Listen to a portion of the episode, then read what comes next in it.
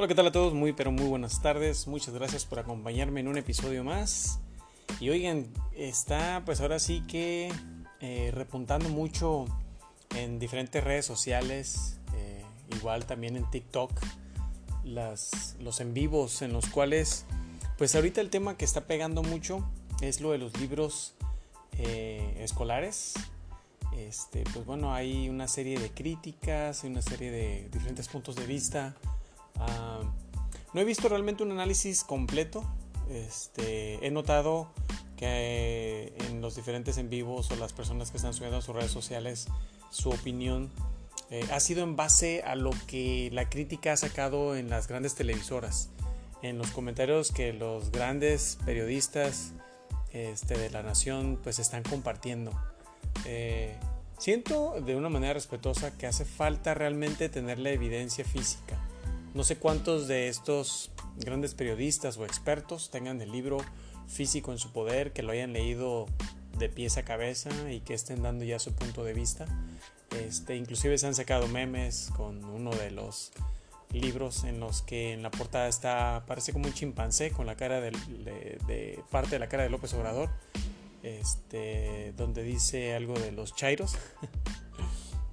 y es interesante, ¿no? Es interesante porque la primera reacción de, de toda esa, pues realmente oposición que está en contra de todos estos cambios, eh, sale obviamente a dar su punto de vista, ¿no? Y, obviamente a, a, atacar cualquier cuestión que el gobierno esté haciendo.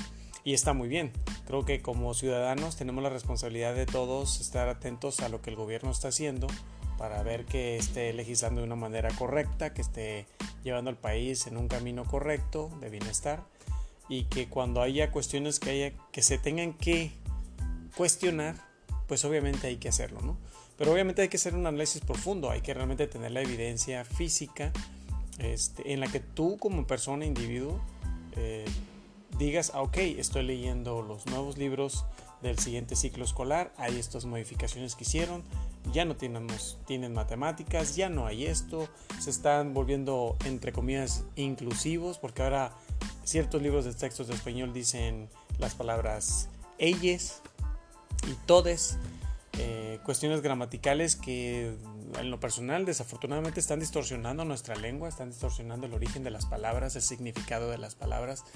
Eh, pareciera una burla ¿no? de, de, esta gente que cree que con cambiar una letra a una palabra ya se vuelve algo inclusivo. Este, cuando en realidad hay muchas cuestiones y muchas maneras en las que puede ser inclusivo, en la escuela, en el trabajo, en tu hogar, eh, con tus vecinos, con en tu comunidad, en tu ciudad, en todas partes. Entonces, eh, pero es interesante, es interesante porque yo lo que he notado mayormente ahorita es un ataque, un ataque eh, es al gobierno y al mal desempeño de estos nuevos libros de texto. Este, como les digo, físicamente yo no tengo ninguno de estos libros para leerlos y ver realmente qué modificaciones hicieron. no sé con exactitud qué tan cierto es lo que he visto en diferentes eh, redes sociales, en los diferentes medios de comunicación, porque recordemos que en los medios de comunicación y las redes también, obviamente, va a haber mucha gente que como está en contra del gobierno, pues obviamente pues va a hacer una crítica destructiva, vamos a llamarle tal cual son las cosas. Y mucha gente se deja influenciar eh, luego, luego, obviamente. Y entre paréntesis quiero hacer mención de algo que siempre menciono en mis episodios no hay gobierno perfecto, no hay gobierno que haga las cosas como quisiéramos, no va a haber un gobierno que nos dé la satisfacción de que es perfecto porque tal cual no existe. Creo que hay personas, individuos con convicciones y con virtudes, quienes realmente quieren ver por el, bienestar y el beneficio de un país, de una nación, de una población, de una ciudad, etc. Y, y creo que eso es muy importante en la cuestión de nosotros decidir quiénes son los que van a estar como funcionarios públicos. Entonces, toda esta cuestión eh, es importante siempre tenerla presente y a partir de ahí, pues también conocer tu pasado, conocer qué fue lo que sucedió en el pasado. No vivir en el pasado, obviamente, pero no olvidar lo que sucedió. Porque nuestra propia historia nos ha enseñado que en el pasado el autoritarismo, el nepotismo, el clasismo, el racismo, este, la corrupción, la impunidad, todas esas cuestiones nos han hecho daño, han hecho daño a la sociedad y han hecho daño a nuestro país. Entonces creo que ya estamos en un punto de nuestra historia en el que no podemos permitir eso. Y, creo que ese debate siempre se debe de dar, de, las personas que están a favor del, gobierno o en contra del gobierno. Entonces eh, creo que de una manera muy responsable tenemos que ser conscientes eh, y tenemos que tener los fundamentos para validar lo que vamos a argumentar. Entonces, eh, quería empezar el podcast pues haciendo esa mención, ¿no? Que no nos dejemos influenciar por las fuertes críticas que de repente vamos a ver. Sí, a lo mejor, ok, tenerlas presente, hicieron sus comentarios, personas coinciden con ese mismo pensamiento. Está bien, pero yo tengo que, como individuo, la, tengo la responsabilidad de, de investigar, de pues instituirme, ¿no? De leer, de, de, de, encontrar esa información y bueno, cuando lleguen inclusive los libros de texto a los domicilios, a los estudiantes, pues como padres de familia tenemos la responsabilidad de, darnos el tiempo de leerlos y ver realmente si lo que en su momento se dijo, se criticó y se rechazó, pues era cierto, ¿no? Algo muy importante es de que los ciertos libros de textos que se eh, mandaron a imprimir con mucho tiempo de antelación antes de que saliera esta modificación a los nuevos libros, pues obviamente no se iban a tirar a la basura. No podemos eh, dejar pasar por recibido o como dicen por ahí este, eh, los políticos que no podemos soslayar algo tan importante como es los libros de textos eh, para los niños y estudiantes. Y pues bueno, creo que es importante nunca olvidar eso. Y este, como les comento, ah, pues hay que informarnos, ¿no? Eh, no dejarnos llevar simplemente por lo primero que escuchemos. Y, se vale, se vale que haya esa oposición, que haya ese debate y ese intercambio de opiniones con respeto y tolerancia. Y bueno, pues cambiando a otro tema, que también es muy importante. Eh, Siempre como yo les comparto en los diferentes episodios y últimamente lo he hecho más, eh, les he compartido opiniones de, por ejemplo, Alfredo Jalife, de Francisco Cruz, de los periodistas, de diferentes personalidades que puedes tener un poco más de confiabilidad. Gente que es más loable, gente que, que es más cabal en las cuestiones que dice, que analiza, que critica y que son personajes que cuando tú te pones a ver eh, su historial, cuando te pones a analizar sus críticas, sus, sus enlaces, sus entrevistas y todo eso, te das cuenta que son personas que tienen una convicción y que han estado trabajando para compartir la verdad, compartir este, su punto de opinión, obviamente base, en base a un análisis de toda esa información que existe, de toda esa información eh, o investigación que se ha hecho durante, pues, no sé, dos, tres años, cuatro años. En la cuestión de los escritores, algunos hasta 10 años llegan a, tomarse para poder redactar un buen libro con todos los fundamentos, con todas las bases, con todas las pruebas y las evidencias en las que fundamentan de dónde viene esa información. Porque pues no podemos simplemente este, leer libros que están escritos eh, con fantasía, sin verdad, sin cabalidad, este, y que pues simplemente afectan y dañan la integridad de X persona o simplemente es para desinformar a las personas, porque desafortunadamente vivimos también en, esa transición, ¿no? en la que hay mucha desinformación y que hay medios de desinformación, este, que es una de las frases que utiliza el presidente. Pero bueno, a lo que voy es que Francisco Cruz, ante ya toda esta campaña que, que se ha venido desde que ya salieron los, los pues, candidatos para la presidencia del 2024, tanto de Morena como de la oposición, este, agarró mucho auge esta señora Xochitl Galvez, eh, partidaria del Partido Acción Nacional, y que, pues al parecer, eh, pareciera ¿no? que mucha gente, valga la redundancia, piensa o cree que ella es la, la, la que va a ser la próxima presidenta de, la República. Este, pero en todos estos análisis y estudios que se llevan a cabo, Francisco Cruz es una de las personas y de los pocos eh, periodistas, escritores que se dan el tiempo de realmente indagar, investigar y averiguar ese pasado de dónde vienen, qué han hecho, quiénes son sus familiares, qué cosas hicieron sus familiares y cómo se han ido enriqueciendo, en base a qué, con ayuda de quién, eh, con cuántos o qué contratos. Y pues nos va a compartir algo que creo que es muy relevante y que en estos tiempos ya tenemos los ojos muy abiertos tenemos que estar muy alertas de todo lo que está sucediendo porque eh, no queremos que nos vuelvan a dar a tole con el dedo. Y creo que es, es un momento en el que debemos de reflexionar todo lo que hemos vivido durante muchos años para que podamos estar en un mejor México. Entonces vamos a escuchar lo que él nos comparte eh, y bueno, al final haremos otro comentario.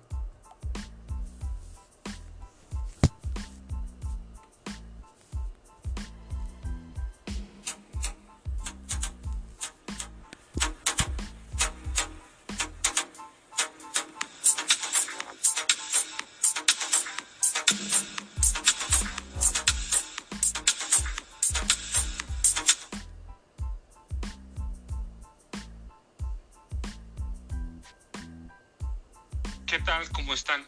¿Cómo están? Como que de pronto mi, mi internet, saben, así y como que se me, ya saben, como que un retraso de unos segundos, pero aquí estamos. Muchas gracias. Muchas gracias de veras por estar aquí en estas videocharlas cruzadas con Francisco Cruz en el canal de Julio Astillero. Y gracias de veras por las respuestas y las preguntas de, de ayer y anteayer, que para mí Miren, el de ayer parecía un tema chusco, un tema chusco antes de darle las gracias y saludar a Esperanza Castro, Jonathan Ponce, Carlos A. Fernández, Rebeca Ruiz Millán, Elsa Trujillo, Javier Dávila, Araceli, este, que los veo ahí conectados. Muchas gracias, de veras. Entonces yo les decía, parecía que el de ayer era un tema chusco, pero no, de veras es muy delicado. Eh, en este país, eh, eh, de, por ejemplo, la esposa de López Portillo y la hermana de López Portillo hacían ceremonias, ceremonias adentro de los pinos, lo mismo que Marta Sagún, que Marta Sagún hacían ceremonias adentro uh, de santeros, de chamanes, uh, este, de videntes.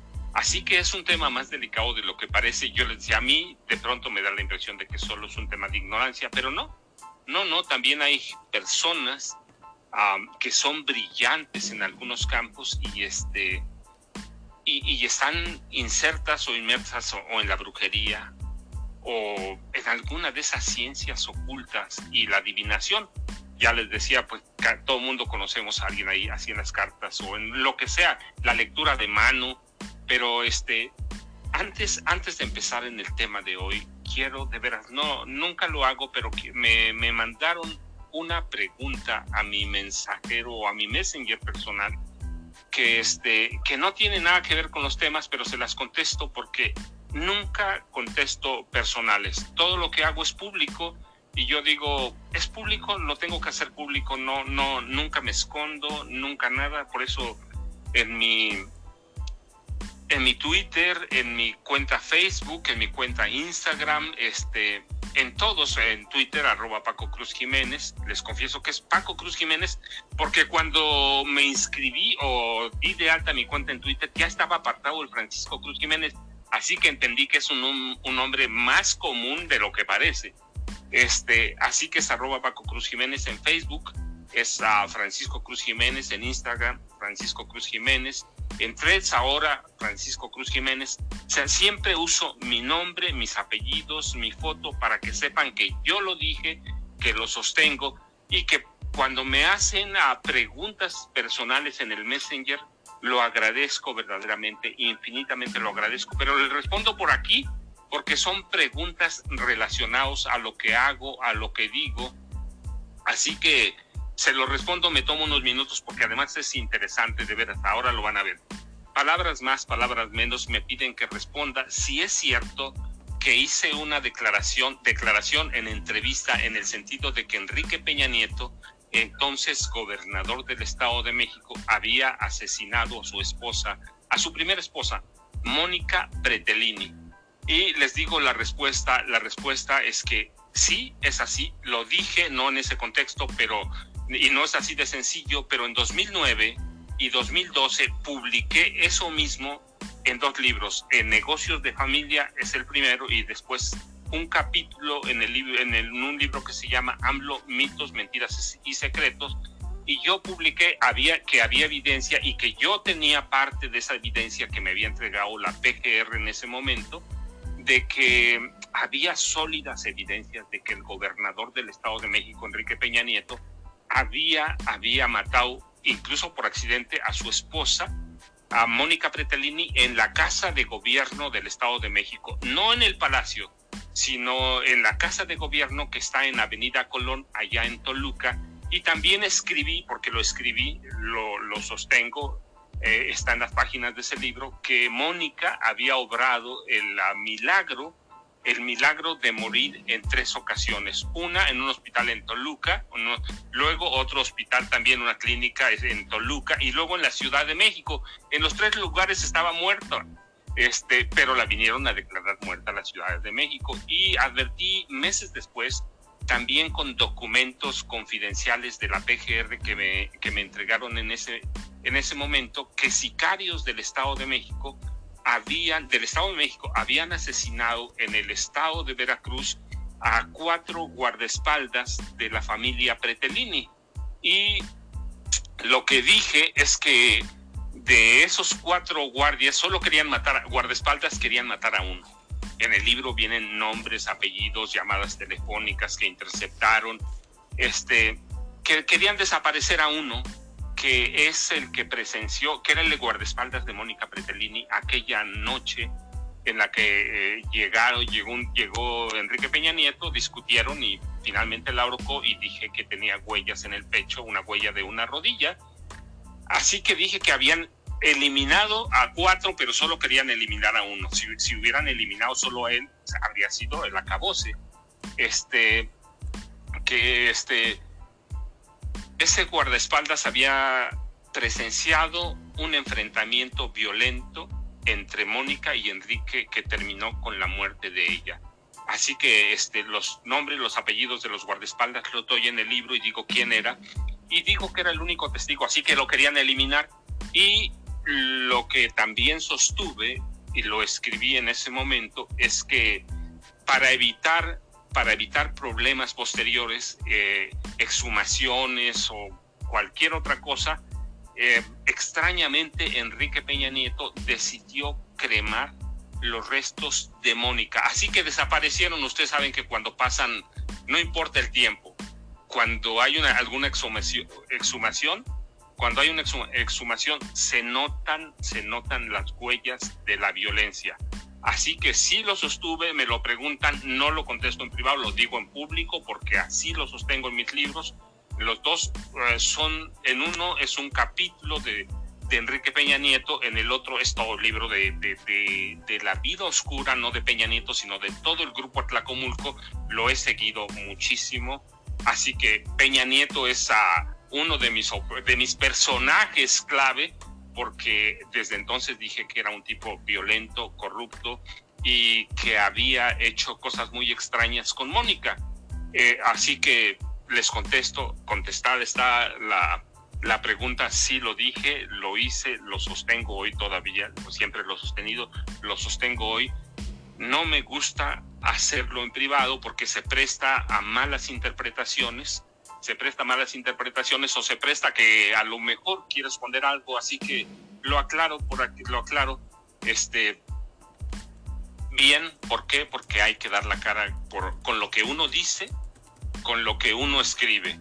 Así que este, la, la, los señalamientos los hice y lo escribí tomando como base documentos internos que había en la PGR documentos confidenciales sobre la vida y obra de Enrique Peña Nieto y del grupo Atlacomulco que estaba documentado que existe desde, desde 1942 en, la, en los archivos de lo que era el CISEN. Está muy documentado, se lo dije hace unos meses a un reportero, fue a los archivos del CISEN y efectivamente encontró que existía el grupo Atlacomulco que lo investigaban desde la policía política de, la presidencia o de la Secretaría de Gobernación y que en ese momento la cabeza del Grupo Racomulco era el profesor Carlos San González. Carlos San González que había sido alumno, alumno de, de Isidro Fabel Alfaro, al lado de Alfredo del Mazo Vélez, que es el abuelo de Alfredo del Mazo Más. Así que aclarado el tema, aclarado el tema, entremos a lo que nos convoca en esta, en esta charla, videocharla cruzada de Francisco Cruz. Eh, en 2001, cuando el PAN había entendido bien, bien a bien lo que representaba su llegada a la presidencia de la República con Vicente Fox y Marta Sagún Jiménez, corría, corría, de veras, corría un dicho que se tomó a pie, a pie juntillas. Para eso, para eso es el poder, para poder, para poder.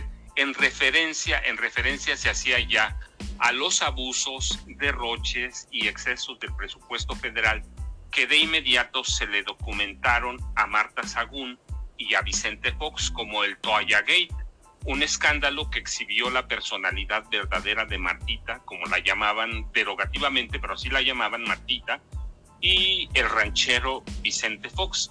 Aquel 2001, el periódico Milenio, porque hay que aclararlo, fueron, fueron los del periódico Milenio, reveló que Marta y Vicente habían adquirido 87 toallas de todos los tamaños por 440 dólares por unidad, o sea, por cada una, además de cortinas a, control remoto de 17 mil dólares y sábanas por las que se habían pagado por juego más de 3.500 dólares. Con el dicho, para eso es el poder, para poder, agentes de inteligencia del, del CISEN, que esos son documentos que, yo obtuve, se referían no solo a la pareja presidencial, este, no solo a ella, sino a cómo el panismo había llegado arrasando como huracán, como huracán a, los pinos. Martita era, era, era amante, así lo habían documentado, de los lujos, los diamantes, las perlas, los brillantes, la vanidad, pues, a costa del erario, la vanidad en todo su esplendor. Y eso lo empezaron a documentar en el CISEN tan pronto y más allá de Marta Sagún. Marta, Marta la intocable como la llamaban en el CISEN, pretendía ser el referente social y el referente de lo que llamaban la Liga de la Moral y la Decencia panista en este país, mientras, sí, el referente moral de, de la Liga de la Decencia, de veras, mientras saqueaban las arcas públicas sus hijos, ella misma y su esposo el presidente. Y al lado el mal ejemplo cundió cundió el mal ejemplo porque ahora sabemos que mientras servía a la presidenta a la presidencia de Vicente Fox como titular de la Comisión Nacional para el Desarrollo de los Pueblos Indígenas, la actual senadora Xochitl Galvez recibió 14 contratos para su, empresa, su, empresa Services y la de su pareja Rubén Sánchez Manso, operación y mantenimiento a edificios inteligentes. Es decir, eh, todos se habían servido del poder porque podían. Según se ve, Xochitl se amparó en aquel socorrido dicho de para eso es el, para eso es el poder, para poder. Y, y uno más, un, uno más tenían otro, otro dicho que aplicaban ya con, con toda esa guerra, con toda esa ambición desmedida con la que llegaron los panistas a los pinos. Toda guerra política se basa en el engaño que acuñó, que acuñó un agente de inteligencia que servía a las órdenes de Genaro García Luna. Es decir, a pesar de que Marta Sagún Jiménez y Vicente Fox le habían dado acceso o habían acogido a Genaro García Luna, este, lo siguieron, lo siguieron documentando, así que acuñaron esa frase de que en la en la guerra, toda guerra política se basa en el engaño. Las frases y señalamientos de aquel agente del CISEN, que por cierto les confieso, hoy es mi amigo, hoy es mi amigo, trabaja en la iniciativa privada, pero las frases y señalamientos de, aquel agente cobraron vida en tres libros. Ah, e, el primer libro se lo presenté yo, juntos fuimos, empezamos a escribir juntos, así que juntos hicimos el recorrido eh, y este, en los tres libros, él denunciaba que Genaro García Luna, que Genaro García Luna, quien atesoraba dinero como si fuera magnate desde entonces, ¿eh? había sido denunciado por corrupción y tenía varias averiguaciones previas abiertas, es decir, ya, ya Marta Sagún, ya Genaro García Luna, ya Xochitl Galvez estaban, estaban en la mira de los abusos del poder. Y yo les digo, en otras palabras, García Luna había hecho suyos también, como Xochitl Galvez, aquellos dichos que emergían de las conductas sinvergüenzas de la, de la cúpula del PAN, como se documentaría en los años posteriores a 2001, Margarita Zavala, una católica pura, pura, porque ella lo dice, no se lo digo yo, ella lo advierte en su autobiografía, una autobiografía para que por cierto es eh, vale la pena por algunos datitos como este de que es católica pura, este está muy muy lejos de la realidad, no menciona muchas cosas, no menciona su vida en Ayapango, la vida de su mamá, pero vale la pena porque uh, Margarita hace eh, eh, esos señalamientos y prácticamente se autodefine como una católica pura que alguna vez pensó en, ser monja, y Felipe se abrigaron también en el sagrado manto de para eso es el poder, para poder y para, para, para parafrasear a Sun Tzu en el arte de la guerra, toda, todo arte de la guerra política del PAN se basa en el engaño. Por eso, cuando seas capaz, dice Sun Tzu, finge incapacidad y cuando estés activo, inactividad. Así que este, Margarita y Felipe se acogieron a esos hechos en el intento de hacerse pasar Margarita por otra que no era, una mujer sencilla, preparada, preparada y capaz de remediar algunos de los males que aquejaban a este país a través de la familia. Margarita nos, nos engañó porque quería presentarse como una mujer muy superior y muy diferente a Margarita, a Marta Sagún Jiménez, quería ser el prototipo de primera dama de este país. Así que por eso se veía diligente, callada, silenciosa, hacendosa, pero su familia se enriquecía, su familia, primos, primos, hermanas, su papá va, hizo algunas trampas en el Tribunal Superior de Justicia del, Distrito Federal cuando se jubiló. Así, y si toda la guerra se basa en el engaño, pues miren, Ricardo Anaya Cortés, ah, no solo, no solo se acogió a los dichos, sino que olvidó que los mexicanos habían aprendido otras máximas de Sun Tzu, como conoce al enemigo como a ti mismo. Y esos mexicanos habíamos memorizado y documentado los abusos y el enriquecimiento ilícito de Anaya, el chico maravilla lo llamaban, sí, el chico maravilla, de los panistas y cuyo abuelo, cuyo abuelo era, era un admirador fiel del general Francisco Franco, el infame dictador español. los señalamientos de que había recibido millonarios sobornos para que legisladores del PAN aprobaran la reforma energética del gobierno de Enrique Peña Nieto, solo, solo representaron la cereza del pastel. ¿eh?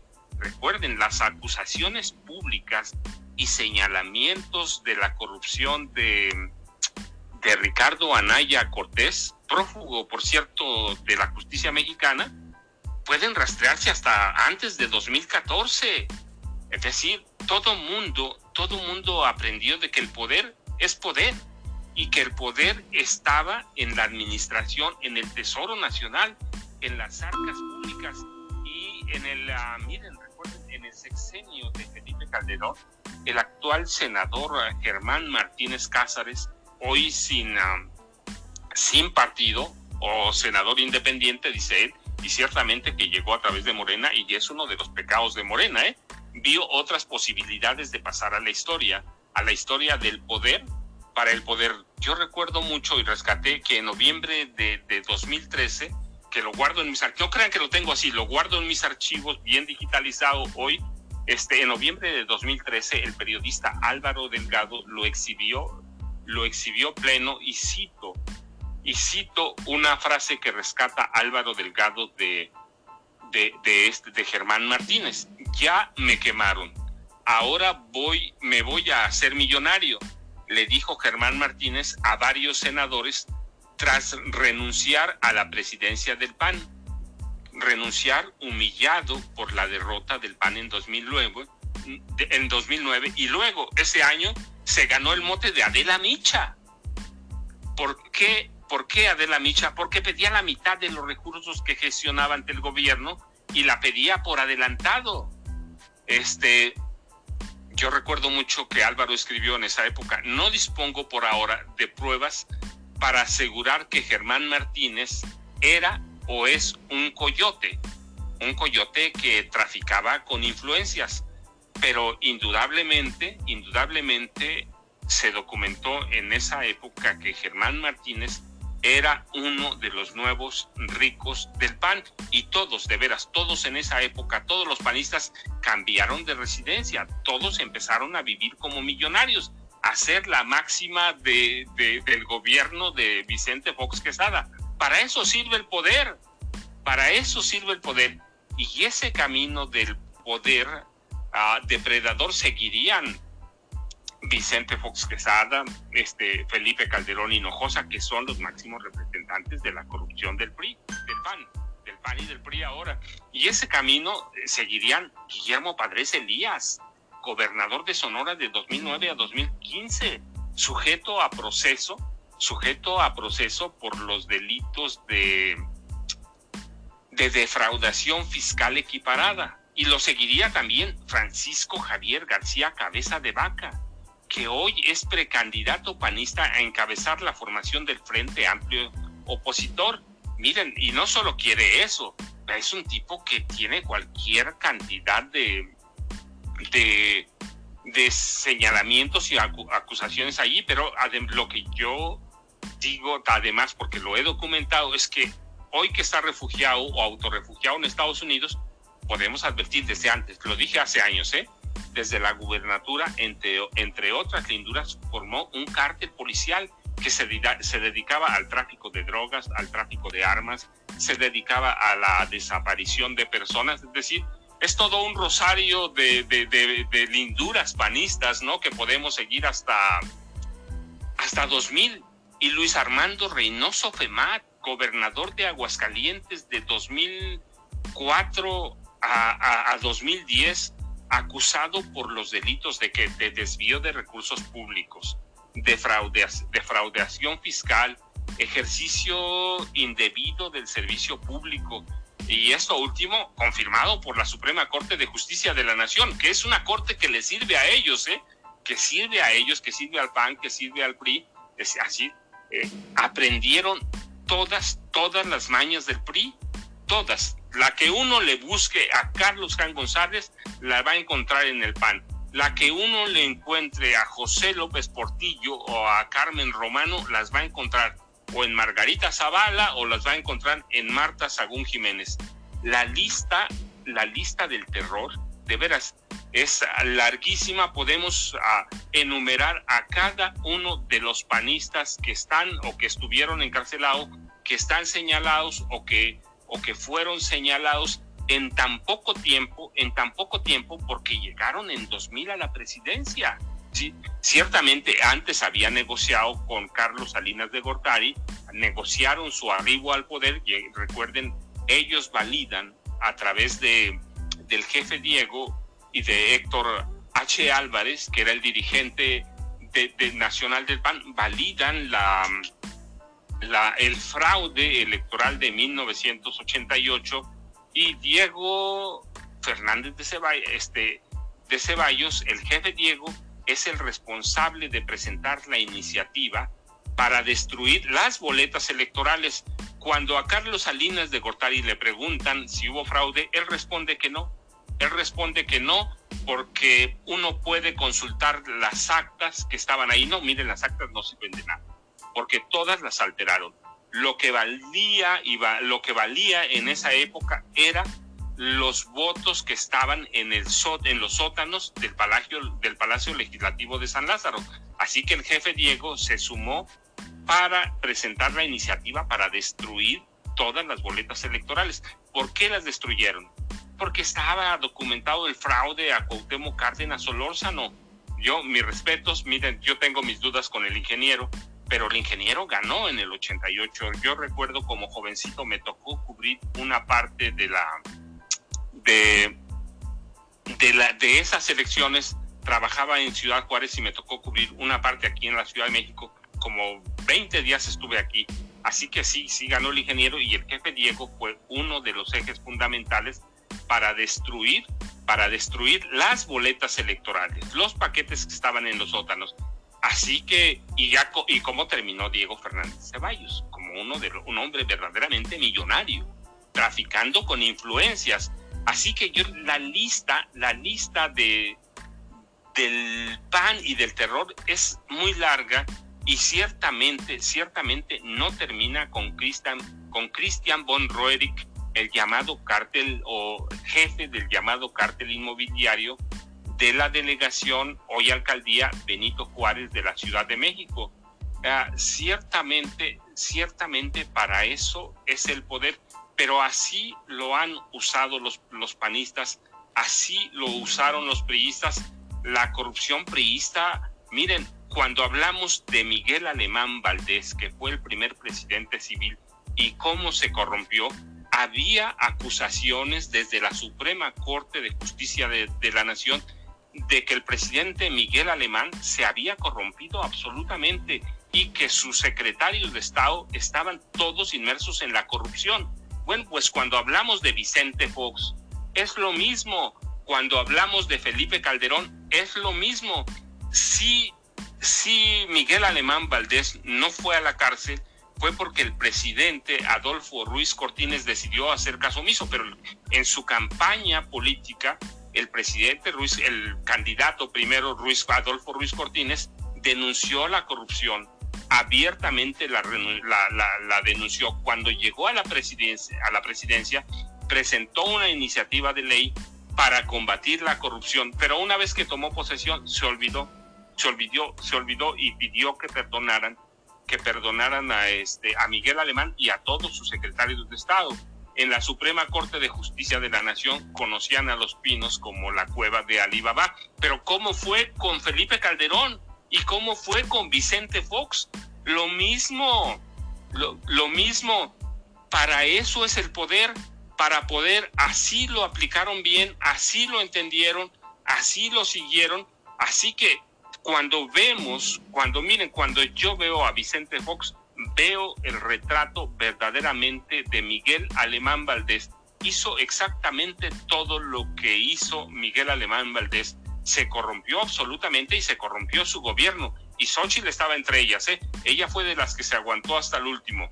Así que, y cuando veo a Felipe Calderón, veo los rostros, veo verdaderamente los rostros de este de Gustavo Díaz Ordaz y de Luis Echeverría Álvarez. Veo a los dos encarnados en quién? En Felipe Calderón Hinojosa y García Luna. Pues García Luna era el pistolero, sí. Yo sostengo ahora con mis libros, porque lo he documentado, que Adolfo López Mateos tenía su matón, su sicario, que era Gustavo Díaz Ordaz. Gustavo Díaz Ordaz tenía su matón, su sicario, que, este, que era Luis Echeverría Álvarez. José López Portillo tuvo a su matón, tuvo a su sicario, que era Arturo el Negro, el Negro Durazo Moreno, que fue una calamidad y asesinaron todos. Pues yo veo así a Felipe Calderón Hinojosa en, en el rostro de Genaro García Luna. Así que los panistas aprendieron pronto, aprendieron rápido lo que los priistas hicieron en siete décadas, los panistas lo hicieron en dos y hoy nos quieren vender a Xochitl Galvez como la salvadora del país. Me apena porque una parte de la prensa ha llegado a la ignominia de no investigar, como no investigaron a Lito Moreno, como no investigaron a otros priistas, pero esta no es sobre, esta charla no era sobre los priistas, sino sobre cómo los panistas tenían desde entonces ciertos dichos que, que, que les impusieron desde el CISEN, el CISEN que había controlado Genaro García Luna, así que ciertamente, ciertamente para eso es el poder, para poder, y pudieron, y pudieron, miren, durante 12 años, durante 12 años, nos vendieron espejitos y tuvimos dos, dos sexenios perdidos.